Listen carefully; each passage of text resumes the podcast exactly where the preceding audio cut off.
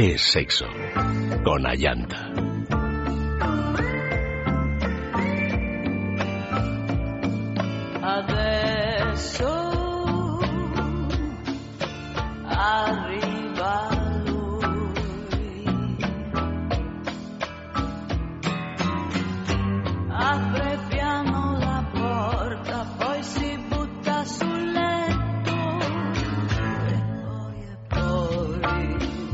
Muy buenas noches, queridos amigos. Bienvenidos una noche más aquí a Es Sexo. Hoy miércoles, en realidad, ya jueves, es sexo de salud y vamos a hablar pues de un tema del que se habla mucho cuando se vuelve de las vacaciones, del síndrome posvacacional. En este caso, del síndrome posvacacional en el sexo, porque también puede haber problemas eh, sexuales, no solo laborales, sentimentales, familiares, en fin, que cuando volvemos de vacaciones es siempre un momento duro, difícil de asumir, no para todos, pero sí para algunos. Y entonces, como aquí nos dedicamos al sexo, pues vamos a hablar concretamente de qué pasa en esa esfera tan importante de nuestra vida. Y lo vamos a hacer acompañados, muy bien acompañados, por Juan Macías. Buenas noches. Muy buenas noches.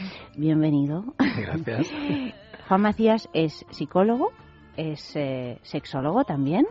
Mm, tiene una consulta por el centro de Madrid. Voy a dar la página web donde podéis encontrarle, que es www.psicólogojuanmacías.es. Pues su nombre y las tres W y el punto es muy sencillo. Me parece que eres mm, bastante esencial en tu manera de plantearte las cosas. Creo que sí, pero lo intento al menos. ¿Eso tiene que ver con la salud eh, psicológica? Yo creo que sí, tanto en el sexo como en la salud mental o en la forma de enfrentar la vida, creo que las cosas son más sencillas de las que a veces, de lo que a veces nos construimos, ¿no? Lo que a veces buscamos. Que lo esencial es bastante más eh, primario, ¿no? Más simple. Bueno, pues eh, hablando de cosas esenciales, el sexo es esencial en la vida. Tener una, una vida sexual satisfactoria, ¿hasta qué punto es esencial? Mm, es una pregunta complicada.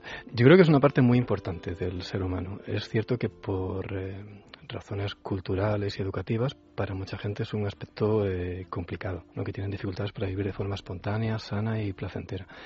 Pero tanto a nivel afectivo como a nivel eh, corporal, emocional, incluso a nivel fisiológico, es, es cierto que una vivencia sexual sana, y no hablamos solamente del, del coito, de la relación sexual simple, genitalista, falocentrista, sino una sexualidad amplia, bien vivida, placentera y confortable, es muy recomendable, tanto para la salud afectiva y emocional como para la salud física. Entonces, sí es una parte muy importante, pero es cierto que no tenemos demasiada buena educación sexual. No hay una tradición en Occidente demasiado eh, buena ¿no? de vivir la sexualidad de una forma amplia, relajada y sin prejuicios. Se están haciendo esfuerzos algo, por lo menos, ¿no? en este en este sentido, yo creo que tú me corriges, a lo mejor eh, no piensas como yo, pero sí ha mejorado en, relación a, generaciones anteriores y tal. Lo que pasa es que sí es cierto que sigue habiendo un enorme desconocimiento y también unos prejuicios mm, gigantescos que quizá desde luego no nos ayudan a, a vivirlo de una manera relajada porque el sexo si no es relajado no o sea No, yo diría que no es sexo, fíjate, eh, no si es no es sexo, relajado. claro. Porque el sexo es básicamente placer. Entonces, cuando se convierte en algo productivo, donde hay que tener un orgasmo o una erección o conseguir un embarazo, eh, ya estamos hablando de algo, eh, de una tarea, de un trabajo. Entonces, pierde su esencia eh, como tal. así más instintiva, ¿no? Ajá. Más, eh, em, en relación a esto del síndrome posvacacional tan cacareado que ahora está en- esta semana todo el mundo hablando de esto, ¿cómo se podría eh, definir? ¿Es una psicopatología? ¿Es una depresión? ¿Es un bajonazo transitorio? ¿Es algo que puede llegar a, a- a tener una cierta gravedad o no?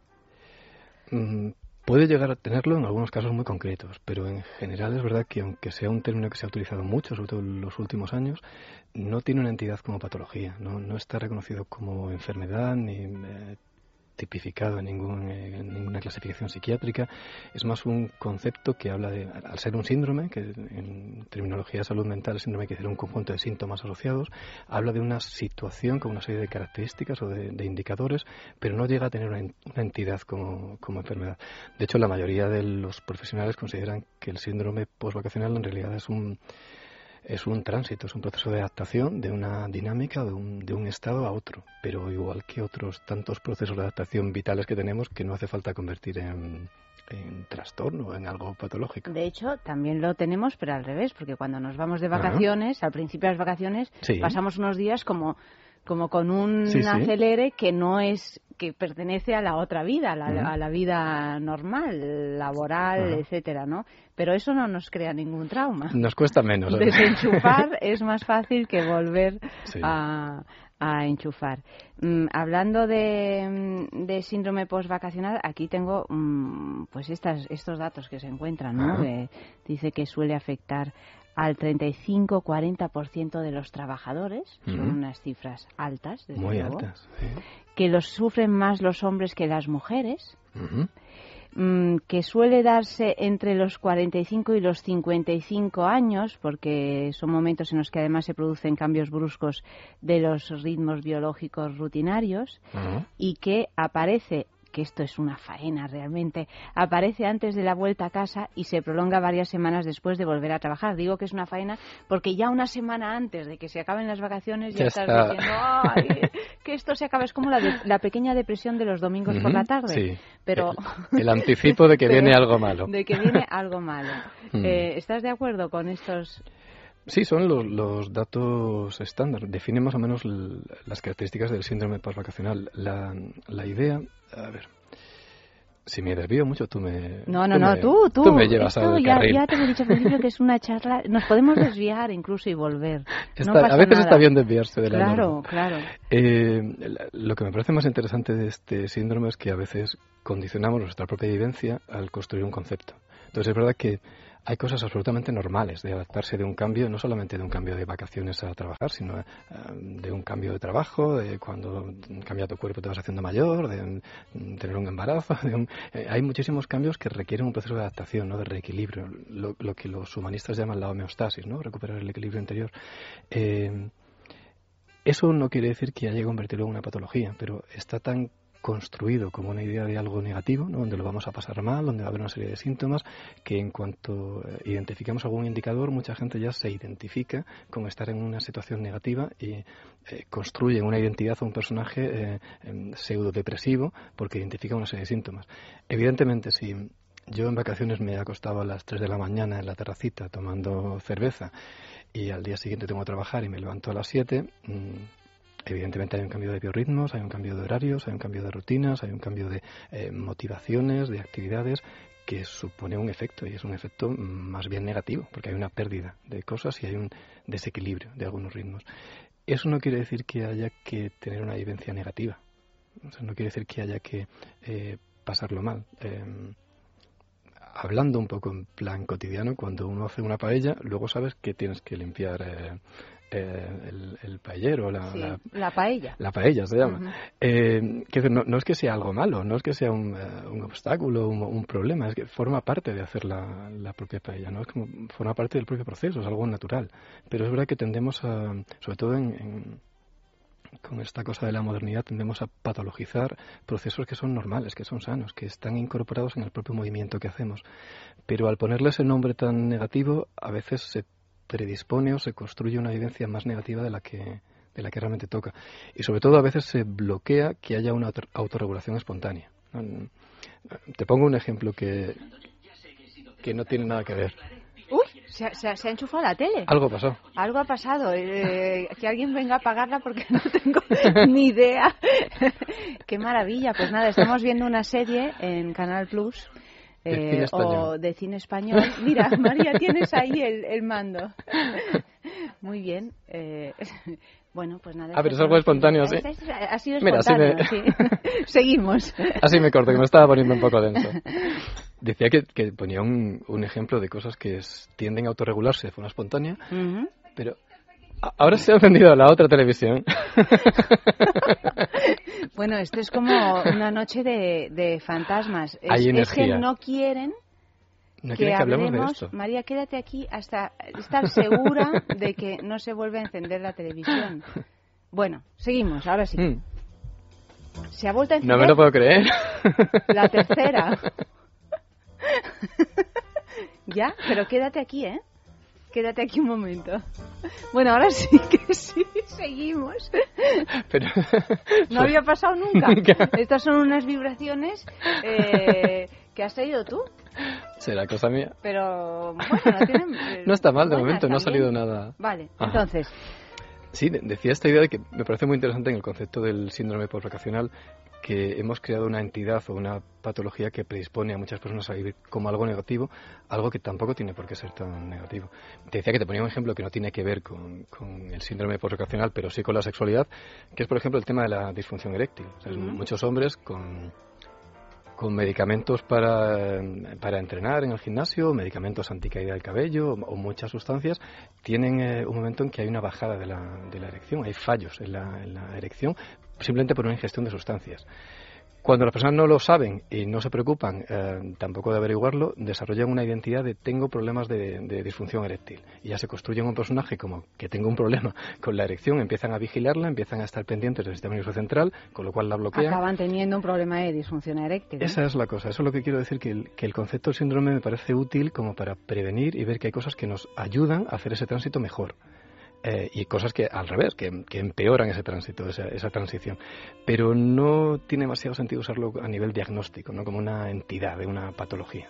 Bueno, hay algo que a mí me llama especialmente la atención y es que yo, yo por ejemplo, yo me voy de vacaciones feliz de la vida, como todo el mundo, ¿no? Bueno, eso es una alegría irse de vacaciones. Desde luego nadie se va de vacaciones diciendo, ay, me tengo que ir de vacaciones, ¿no? No.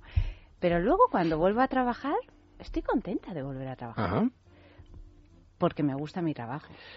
Claro. Claro, aquí hay eso, eso es uno de los elementos principales. ¿sabes? El, cuando la gente propone, vamos a buscar formas de prevenir el tema del síndrome postvacacional. La mejor forma de prevenir es, como indica la palabra, hacer algo previo. Cuanto mayor sea el ajuste que uno tiene en su vida cotidiana, cuanto más ajusto estés, tanto a nivel laboral como eh, tus aficiones, tus hobbies, tus entretenimientos, cuando tienes una vida más construida y más anclada, eh, la posibilidad de un síndrome postvacacional es mucho menor. Pues, la gente que le gusta su trabajo, que está a gusto con su compañero de trabajo, que eh, forma parte de un club de natación y va todos los miércoles, o hay un momento en que se sienten ganas de volver a la rutina, porque es una rutina que te gusta. Y también de volver a tu casa, de volver a ver a tu gente, de, de, volver a tu mundo, ¿no? Porque las vacaciones no dejan de ser un momento así un poco absurdo dentro del año, ¿no? Y que es algo excepcional, ¿no? Claro. Nuestra vida no, no sucede en las vacaciones. Bueno, Juan, mm, eh, hemos salido a la calle a hacer esta pregunta. Mm, vamos a escuchar qué, responden. La pregunta es, eh, ¿cuáles serían para ti unas vacaciones ideales de pareja en lo que al amor y al sexo se, se refiere?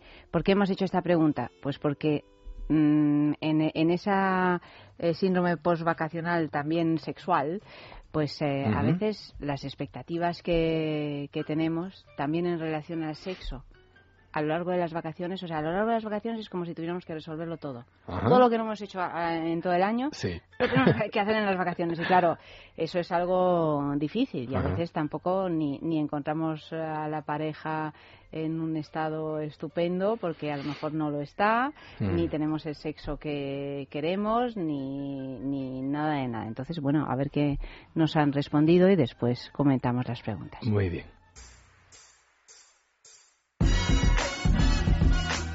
Sexo en la calle.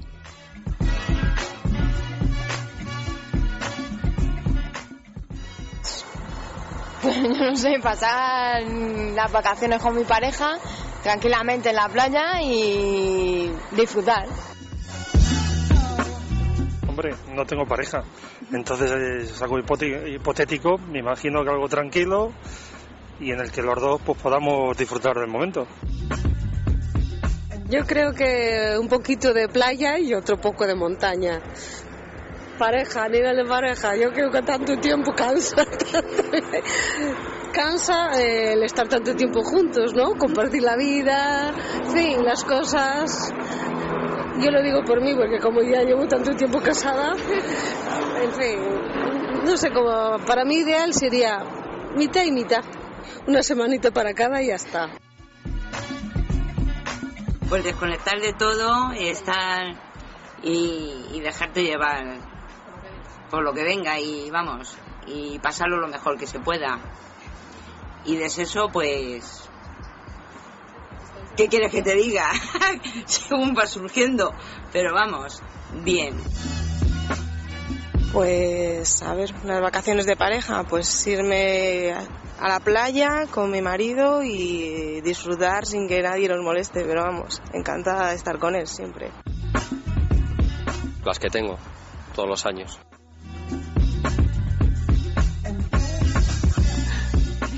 Bueno, un abanico bastante amplio, Variado. ¿no? De. Variado. Eh, la mujer que ha dicho eso de una semana para ti y otra para mí, estos, eh, lo del sexo, no sé qué tal lo van a llevar. ¿Qué tal lo llevarán? No sé si están incluso dentro de, de sus planes, a lo mejor no. Me ha recordado el, el chiste este que, que hay que... Dice, cariño, ¿quieres que pasemos el mejor fin de semana eh, que hemos pasado hasta ahora? Dice, sí, sí, sí. Dice, pues nos vemos el lunes. A veces es verdad que también el tiempo libre compartido en pareja eh, no resulta fácil, ¿no? Pero la, la idea es intentar ir con una, con una actitud positiva, ¿no? Para disfrutar también de las vacaciones y del encuentro. Bueno, vamos a escuchar un poquito de música y a la vuelta hablaremos pues un poquito de cuáles son nuestras expectativas, las frustradas y las que sí se han Ujú. cumplido a lo largo de las vacaciones. Eh, escuchamos Adiós al verano de los elegantes.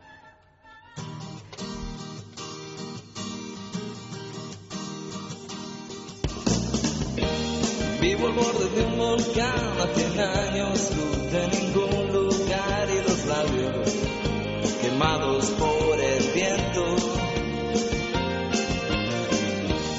No supimos aguantar los continuos cambios de intensidad, las mentiras rompieron nuestros sueños. Luchando contra mi suerte. los ojos tras el cristal. Estoy sentado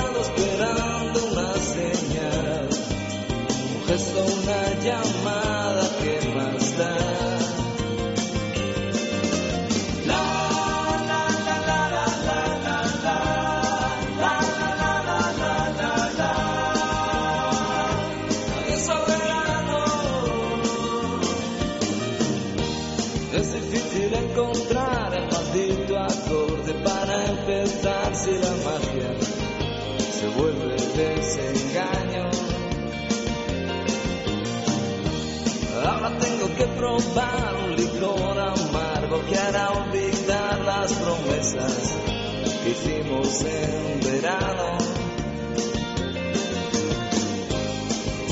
Luchando contra mi suerte. los ojos tras el cristal. Estoy sentado esperando una llamada que más da.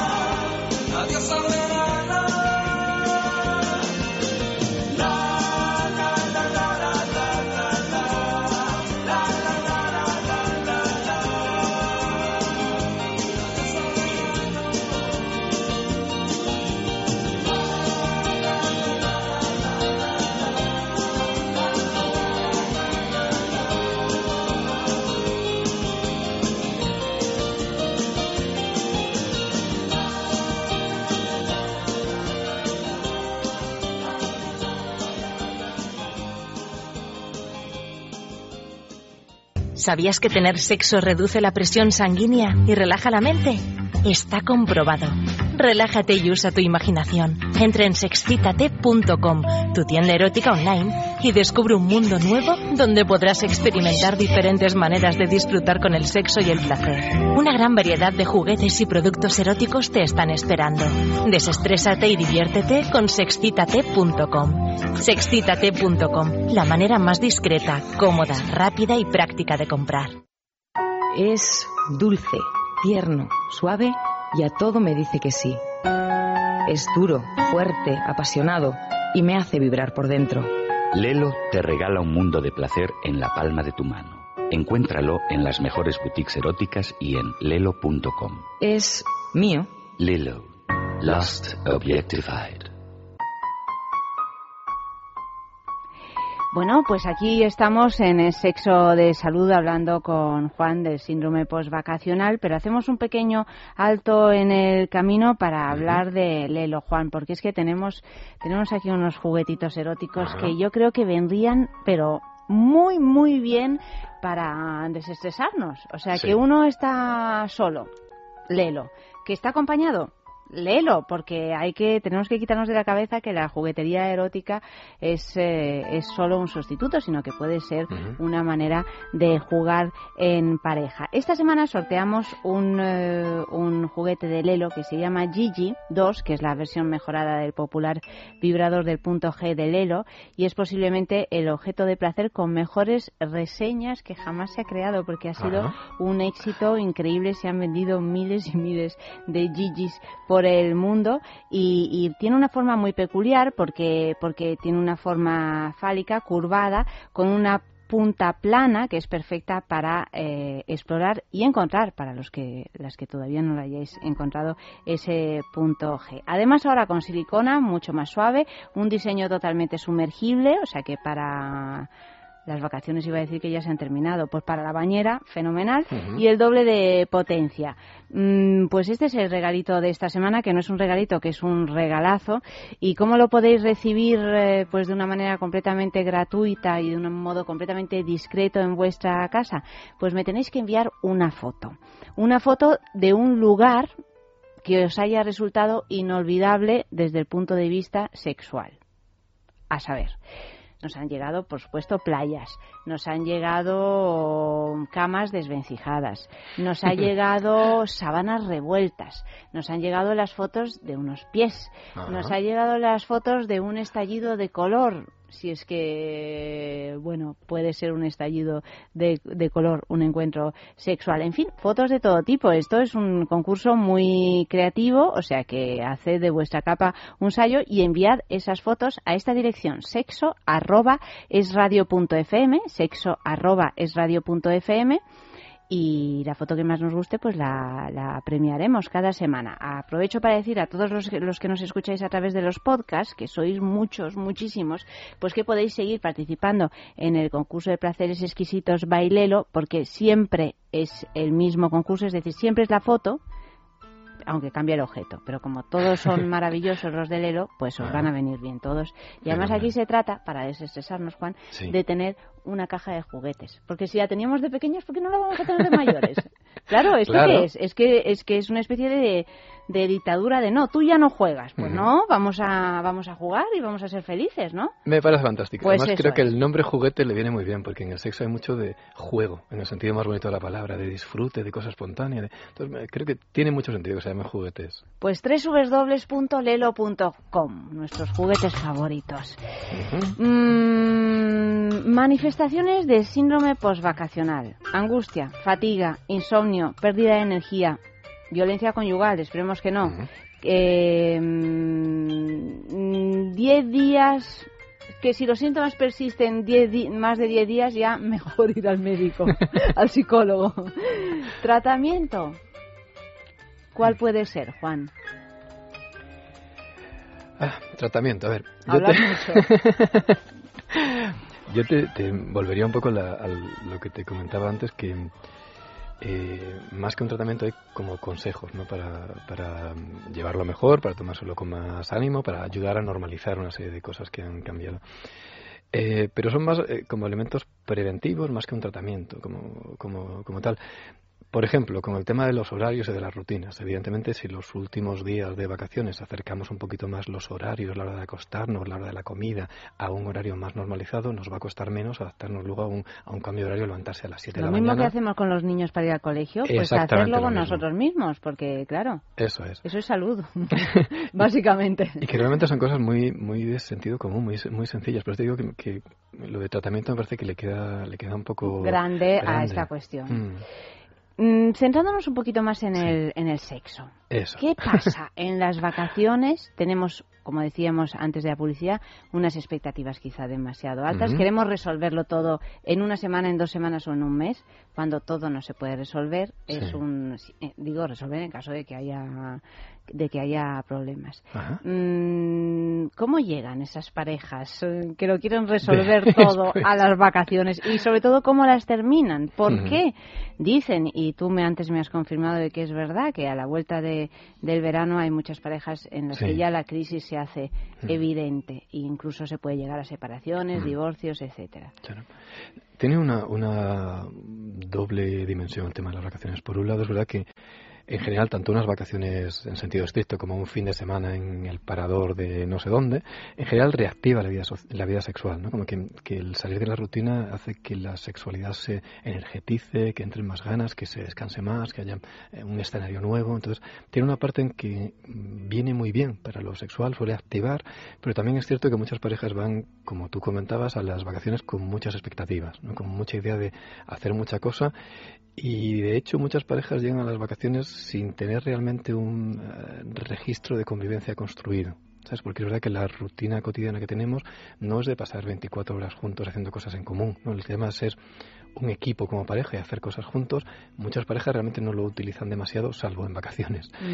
Y en vacaciones pasar tanto tiempo juntos eh, en un estado que se supone que tiene que ser placentero y que la cosa no funcione o no fluya o no cubra nuestras expectativas, a mucha gente le frustra bastante y produce bastantes conflictos de, de pareja. De hecho, vamos, a nivel de, de terapia es la época en la que más terapia de pareja se produce justo después de las vacaciones. Hay muchas rupturas y muchos conflictos que no llegan a ruptura, pero sí que hay un, un toque donde la gente se plantea cosas. ¿Cómo lo has llamado? Registro de, de ¿Cómo lo has llamado? Registro de convivencia. De... Creo que sí, lo he dicho así al azar. Mm, mm, o sea que las parejas durante la vida normal en realidad Ujú. no conviven, ¿no? O sea, sí conviven, pero no, no las 24 horas. Pero sí durante el fin de semana, por ejemplo, ¿no? Pero sin embargo, o sea, un mes del tirón eh, Para algunas parejas es demasiado. es demasiado. Claro. el- No, pero no tiene por qué ser malo. No, no, no. Porque aparte, tampoco hay que compartirlo todo, ¿no? No. A lo eh, mejor no está mal lo que decía la señora. eh, De un que hemos poquito para cada Un uno. poquito para cada uno y un poquito juntos, ¿no? También Sí. un momento así. Claro. Lo, lo, lo que es bueno, insisto, por, darle un tono positivo, es que está bien reconocer que en pareja también hace falta aprender a estar juntos, ¿no? aprender a tomar decisiones, a compartir planes, a hacer cosas, porque los miembros de la pareja, de hecho eh, es muy rico que, que sea así, muchas veces son muy diferentes. Tienen formas distintas de hacer las cosas, tienen ritmos diferentes, tienen enfoques distintos, y eh, en la vida cotidiana se, se tiende a como a separar espacios. ¿no? Siempre cuando se trabaja, cuando en psicología se trabaja en empresas o se asesora, se habla mucho del tema del trabajo en equipo. Pero es verdad que eh, nos cuesta trabajar en equipo, que confundimos trabajar en equipo con repartir tareas. No es como, sí. tú vas haciendo esto, yo voy haciendo esto y, y nos llevamos súper bien. Pero eh, construir un registro donde hagamos las cosas en común y las vacaciones normalmente se tiende más a compartir tiempo, porque es un, eh, digamos que es el momento más, ah, como que más ganas hay de estar juntos con la pareja y de tener tiempo para hacer cosas eh, comunes. Pero muchas veces, mm, sobre todo parejas que llevan poco tiempo, no tienen un registro todavía o, un- unos códigos construidos de cómo hacer eso, ¿no? de, de cómo estar juntos, de cómo decidir, de cómo discutir, de cómo reconciliarse, estas cosas. Bueno, esto es muy, es muy interesante. Más sexo. Mm, las parejas llegan a las vacaciones o, o ya olvidándonos de las vacaciones en, en una situación en la que a lo mejor ni siquiera les apetece mucho tener sexo en realidad. O sea, se lo imponen como una tarea. El sexo no puede ser una tarea porque lo matas si, si se convierte en una obligación y entonces mm, pues se pasan todas las vacaciones diciendo, uy, bueno, mañana, ¿no? Bueno, no mañana, no, es que hoy hace un calorazo que no puede ser. ¿no? Es que hoy me estoy cansado, hoy me duele la cabeza, Mm. hoy nos hemos enfadado, hoy ¿no? y, y Mm. hoy y mañana y pasado y al final pues y eso no solo en las vacaciones sino en la vida en general. Una pareja que está aburrida en realidad de su vida sexual, no tiene no tiene así muchos muchos alicientes, la monotonía, la rutina, esto que se dice que se dice siempre. ¿Qué se puede hacer? Lo digo, Juan, porque Sí. últimamente así hablando ya de cosas más interesantes por no repetir en los medios de comunicación siempre lo mismo y tal y cual, veo que hay mucho movimiento en, en determinados eh, circuitos, no bastante amplios en realidad, de encontrar una satisfacción sexual en pareja, Ajá. pero proponiendo cosas que están fuera De de, la lo, pareja. de la pareja o fuera, digamos, de los recorridos habituales Ajá, que vale. se supone. Yo que sé, hace un mes que me quedé verdaderamente sorprendida por la noticia, eh, salió a la mar un crucero, un crucero que iba a recorrer todo el Mediterráneo durante unos 15 días o así, Sí. con eh, 300, eh, 300 parejas. Eh, que, hacen, que hacen esto, practican el intercambio de parejas. Sí.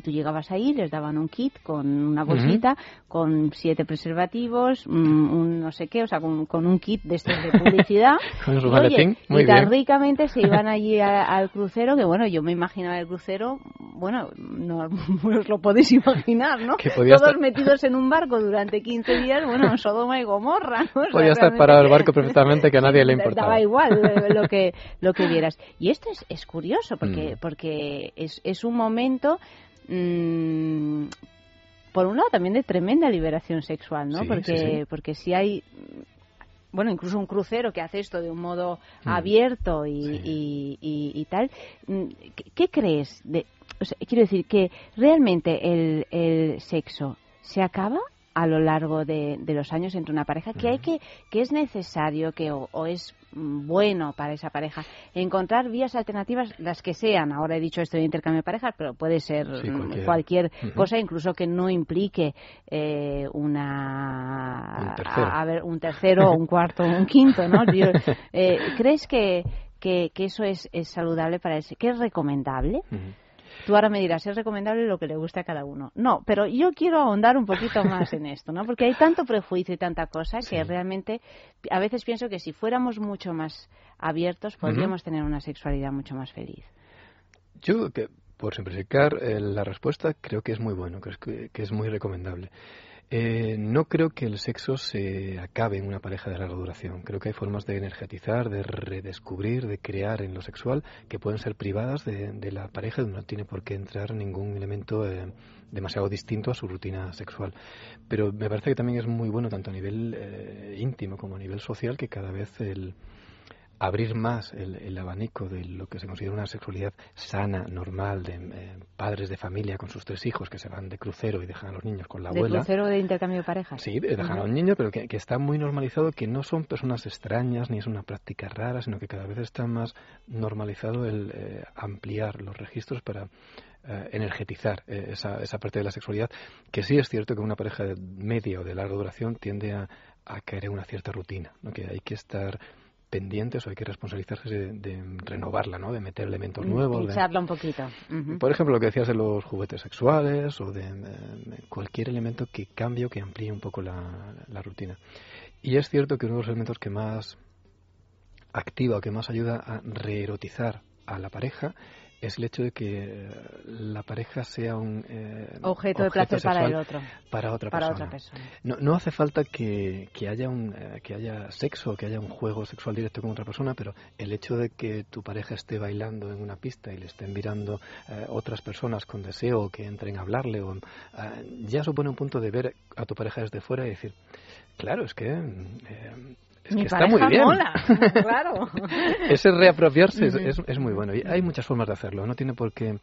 Yo lo que siempre recomiendo en, en el sexo es que, ah, aunque todos seamos partidarios de, de crecer sexualmente y de ampliar un poco, de romper algunas fronteras que nos han lanzado por, educación, es verdad que creo que nunca hay que violentar con el sexo. ¿no? Esto cuando, cuando se trabaja con educadores sexuales, yo siempre pongo el mismo ejemplo de broma. ¿no? no puedes enfadarte con una señora de 50 años porque no tiene orgasmo y tú casi la exiges que tenga un orgasmo. Am, habrá que ayudar a esta mujer a que tenga una sexualidad eh, más amplia, más rica, de más disfrute, pero dentro de los referentes, de los marcos y de la realidad que para ella le resulta válida. No, no se puede exigir a nadie que tenga una sexualidad que no es la que eh, puede disfrutar, ¿no? sino eh, lo que decíamos al principio, ya, no es placer, ya no es, sexo, lo estamos convirtiendo en otra cosa, ¿no? en, en una exigencia, en una tarea, en, en un trabajo. Entonces, eh, el tema con el sexo, con la vida en general, pero es estar a gusto, ¿no? Es disfrutar, es jugar, es estar en lo espontáneo. Y ya, me paro que si no, yo estoy aquí no, toda no, la noche. No, no, no, no, está bien.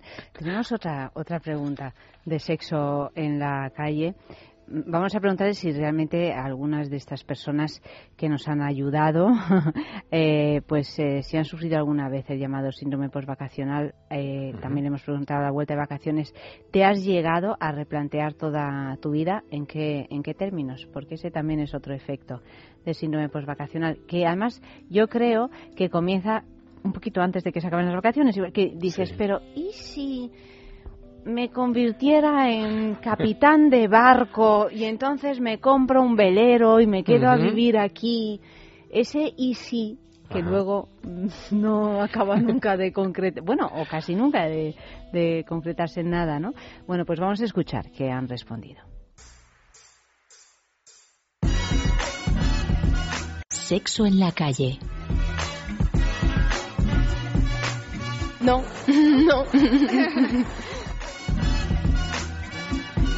Sí me lo he replanteado, pero no, no me ha afectado mucho en principio. Me parece que es algo normal, que, ponerse primeros, primeras metas nuevamente y que sean aceptables para poder llegar a ellas. Todos los años. Nosotros es como que eh, hemos evolucionado un poquito más, estamos más actualizadas. Ellos siguen o por lo menos en mi caso, ¿me entiendes? Ahí metidos en su nube de los años de 80 y de ahí no hay quien sale. Yo lo digo por mí porque llevo 25 años casada y es mucho tiempo. Pues no, o sea, yo el síndrome ni tengo depresiones, vuelvo ya como han pasado como si no me hubiera ido, pero vamos, no, no he tenido nunca el síndrome, vamos, para nada. No, la verdad es que no, al revés. Siempre que terminan las vacaciones, al revés. Tenemos más ganas de estar todavía juntos. No me replanteo nada. Lo he tenido, pero vamos, no, no me he replanteado nada. Postvacacional por el trabajo. Me replanteo echar más lotería para que me toque más dinero y no trabajar, pero el resto no.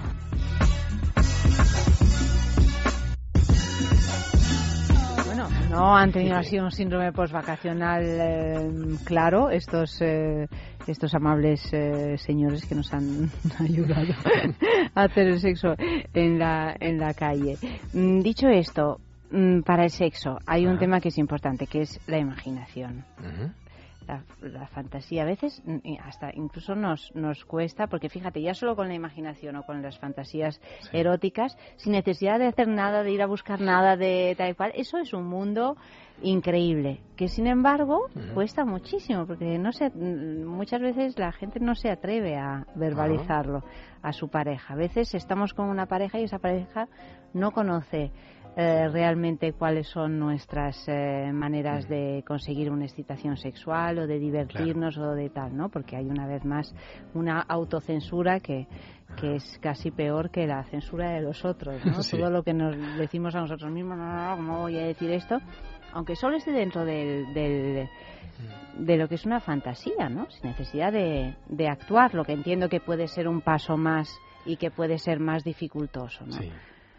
De hecho, hay, hay eh, muchos elementos que tienen su lugar a, a, nivel de fantasía, a nivel de imaginación, mm. de una iconografía ideada eh, que puede ser muy sugerente y puede evocar estados de excitación, pero que no tiene ningún sentido llevar a la práctica.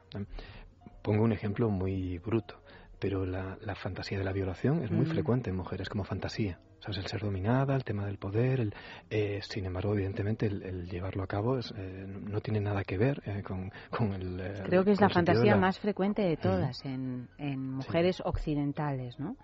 Y es muy curioso, porque claro, luego si ninguna quiere realmente esto, ¿no? Pero es verdad que la, la educación sexual de la mujer, el tema del poder, el poder, la sumisión, el control, tiene ahí un, elementos muy, muy interesantes. ¿eh? De hecho, el, el gran éxito este que, que, hubo de literatura erótica para Las mujeres... 50 sombras de Grey. Eh, tiene mucho que ver con este juego, ¿no? Con un juego de poder, de sumisión, de pacto, de contrato, pero donde se juega esa cosa de la, de la sumisión en la mujer. También eh, hay que decir por las mismas que muchos hombres que les gustaría tener el rol de sumisos no se atreven a, sí, sí, a, a, a, decirlo, ¿no? Mm. Y muchas mujeres no se atreverían a actuarlo también, ¿no? Porque parece que cada uno vamos por nuestro carril, mm. el que nos, nos indica la manera en la que hemos sido mm. educados, pero también hay muchos hombres que les gustaría estar en el papel de la chica de 50 sombras de Grey. Totalmente, totalmente de acuerdo. Yo creo que la clave es lo que, lo que tú eh, insinuabas antes, ¿no? Que una buena clave es el, el poder hablar de sexo, el poder eh, tranquilamente con tu pareja poder hablar lo que te gusta, lo que no te gusta, lo que te excita, lo que te gusta más, lo que te gusta menos. Yo en, en el tiempo que llevo haciendo terapia de pareja y terapia sexual, eh, escuchas cosas que desde fuera resultan bastante cómicas, pero es verdad que se siguen repitiendo. ¿no?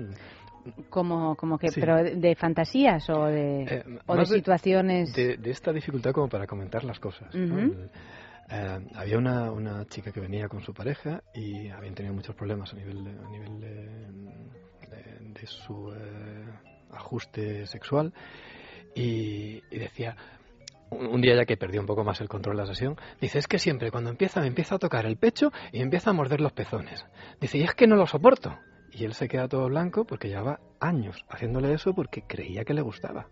Pero nunca lo habían hablado, nunca le había dicho, no me muerdas los pezones, no me toques porque no me gusta de esa forma. Algo tan, tan simple, tan sencillo, tan obvio eh, como eso, es verdad que, que a veces hay como mucha vergüenza, mucha dificultad para eh, simplemente para decirse lo que, lo, que no me gusta, lo que me estás haciendo, o lo que me apetece que me hagas que no me estás haciendo, o probar eh, cosas nuevas. Esta cosa de poder hablar con tranquilidad es, es importante. Pero, pero ¿por qué pasa esto, Juan? Porque es que realmente a veces hablamos de cosas, en general, se podría decir que tenemos dificultad en, en, en la comunicación, ¿no? En general, y que, en sí. general, ¿no? Pero en temas sexuales todavía mm. más. O sea, parece que si, si decimos, o sea, hablar de sexo con nuestra pareja es más fácil hablar con una amiga mm. que hablar con, con, sí. con, la pareja. Como si fueras a, a ofender, como si quedaras mm. mal, como si tanto por decir lo que no te apetece como por decir lo que te apetece. Sí. ¿Por qué hay este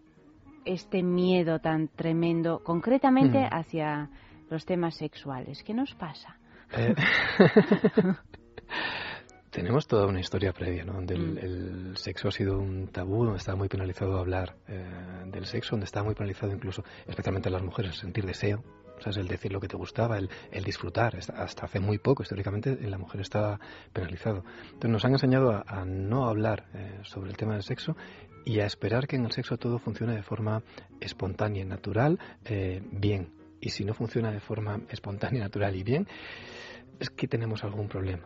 ¿No? Pero esta cosa como de poder pedir ayuda por algo sexual, igual que mm, puedes pedir ayuda con el coche que no te va o con que no sabes eh, hacer algo y no sabes cómo organizarte, eh, nos cuesta mucho pedir ayuda con el sexo. A nivel de terapia sexual, por ejemplo, la mayoría de las, de las personas que acuden son mujeres.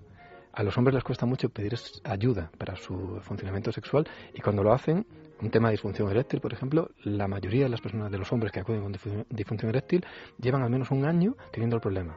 Entonces, hay mucha dificultad en decir, tengo un problema con esto, imagínate que te duele la cabeza, pues te vas al médico a la semana. Entonces, Claro, es que tontería, porque ahora mismo sencilla. los problemas, eh, no digamos ya los problemas médicos relacionados con mm, cuestiones sexuales, es que se resuelven en, Claro. bueno, pues prácticamente en todos los casos. O sea que no lo hagáis. no lo hagáis porque es que no tiene ningún sentido. Vamos a escuchar un poquito de música. Vacaciones de Amar, de, la Fe y las Flores Azules. Mira. Vale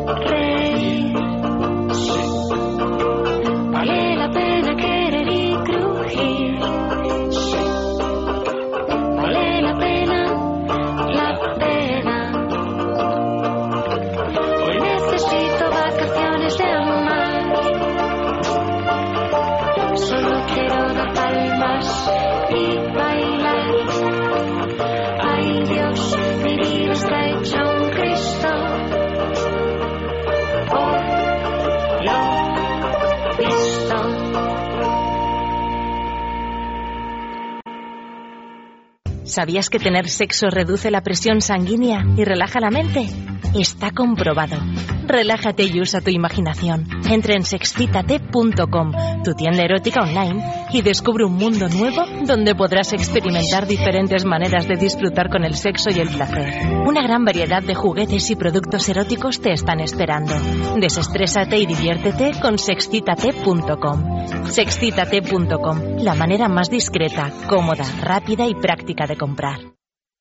Es dulce, tierno, suave y a todo me dice que sí. Es duro, fuerte, apasionado y me hace vibrar por dentro. Lelo te regala un mundo de placer en la palma de tu mano.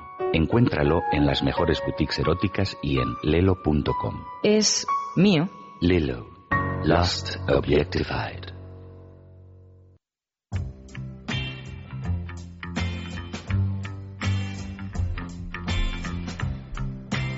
Pues eh, a propósito de parejas y de síndrome postvacacional, yo creo que ha llegado el momento con sexcitate.com de regalarle la mejor noche de pasión a tu pareja. ¿Y cómo? Pues cambiando de, de rutinas. Las rutinas son fatales, lo acabamos de decir, Juan.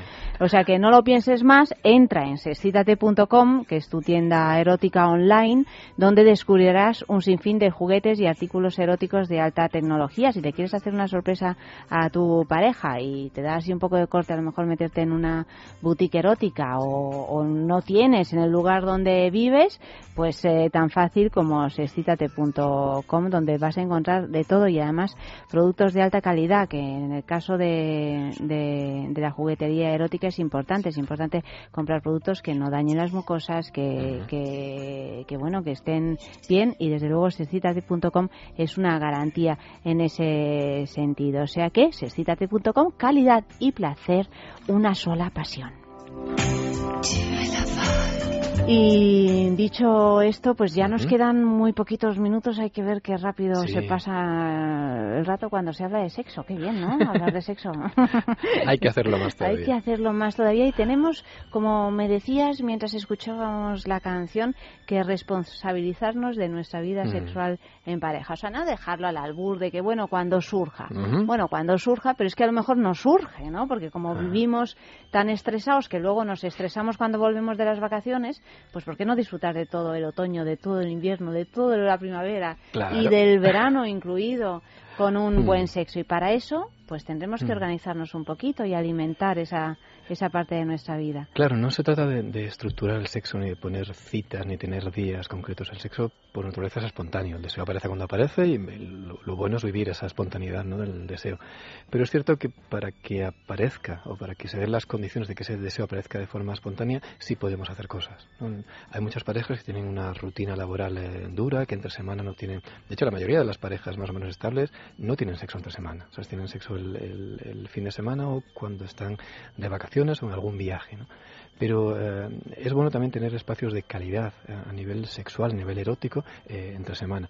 No necesariamente tiene que ser eh, un sexo apasionado, brutal y con mucho ejercicio físico, pero el hecho de que haya una intimidad, un, espacios de calidad, de encuentro, de cuidarlo un poquito, cosas tan simples como eh, ajustar algunos horarios, como a lo mejor no estar con el portátil o con el móvil, sino poder estar con la pareja un rato, el eh, tener espacios comunes, salir algún día entre semana a cenar, tener algunas rutinas de hacer cosas juntos en un espacio más o menos relajado. ¿no?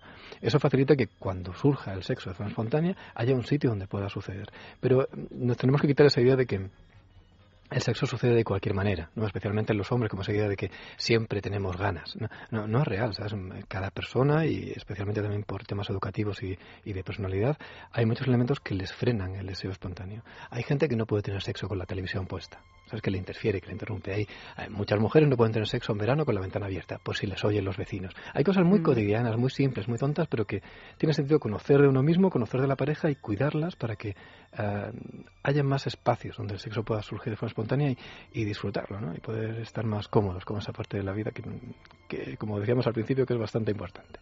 Hay algunos psicólogos, yo lo, lo he escuchado, que dicen lo de eh, ponerse un, un día concreto. Y a mí esto siempre me llama la atención porque digo, bueno, es que, claro, un día concreto, hombre, uno puede imaginar. eh, pues tal día que vamos a salir o, o yo qué sé, que es un día especial o lo que sea, uno puede imaginar e incluso mm, ir deseando que suceda esto, ¿no? Pero decir, los miércoles a las nueve y media de la noche, nos, eh, pero puede ser, por otro lado, porque con esta vida tan alocada que llevamos, a lo mejor es una manera de recortar un espacio Tener- semanal, no lo sé. Sí, puede tener no sé si sentido. es muy espontáneo, por eso les digo. Claro, puede tener sentido el, el marcar, eh, lo, lo digo un poco en tono de broma, pero poner como citas sexuales. En el sentido de que haya un espacio que se puede dedicar a darnos un baño juntos, a darnos un masaje, a jugar con los juguetes, a ver una película, a acariciarnos, pero el poner una, eh, una cita como algo obligatorio de tener un eh, sexo ya previsible, donde hay que cumplir con determinadas expectativas, en general no funciona. ¿Vale? Sobre todo algunos caracteres, algunas, algunas personas cuando sienten algo como obligación, aunque sea algo placentero, directamente ya les, les inhibe ¿no? para, para tener ese placer. Entonces, sí es también el buscar espacios de calidad. Ese espacio de calidad puede ser una cita sexual, pero que puede ser darse un masaje o estar abrazados o darse un baño juntos, no necesariamente un sexo genital, ¿no? en el sentido estricto.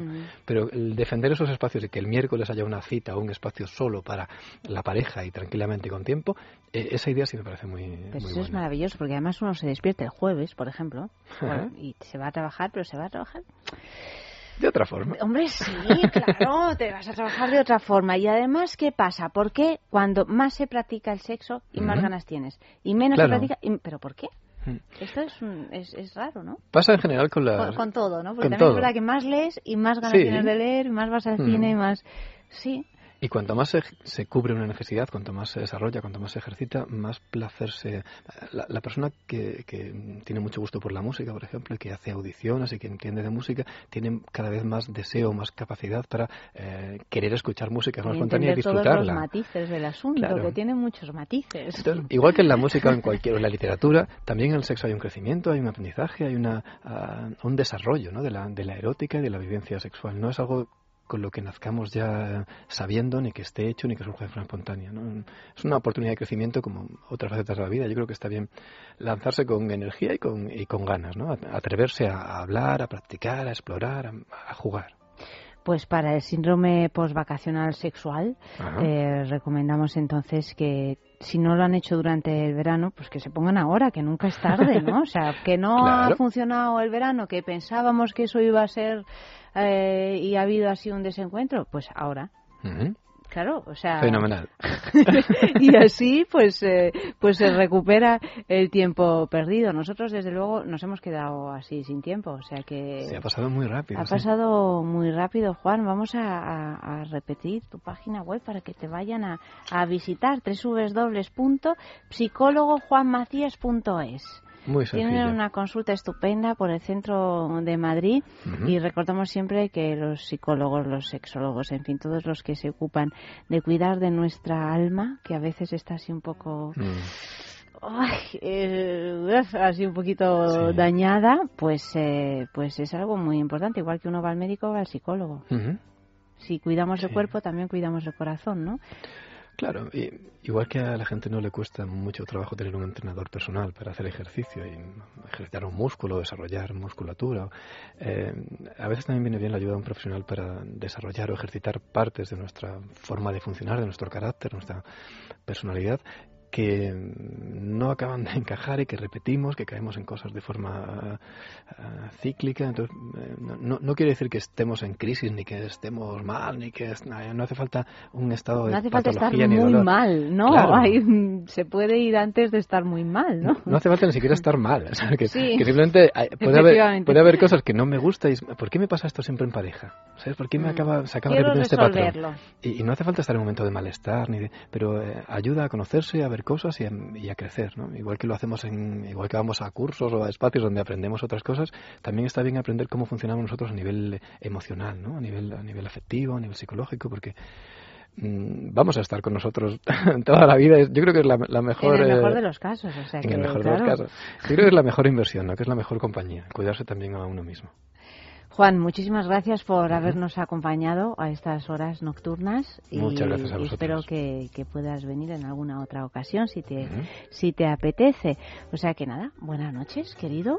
Muy buenas Mm, noches. Despedimos también a Mario, que ha estado realizando el programa, a María García Palau, que ha estado en producción, y nos despedimos con una canción de Fórmula Quinta, Vacaciones de verano. Y ya sabéis que mañana jueves, más a las doce y media de la noche es amor, a las dos de la madrugada es sexo de cine, aquí mismo, en el radio.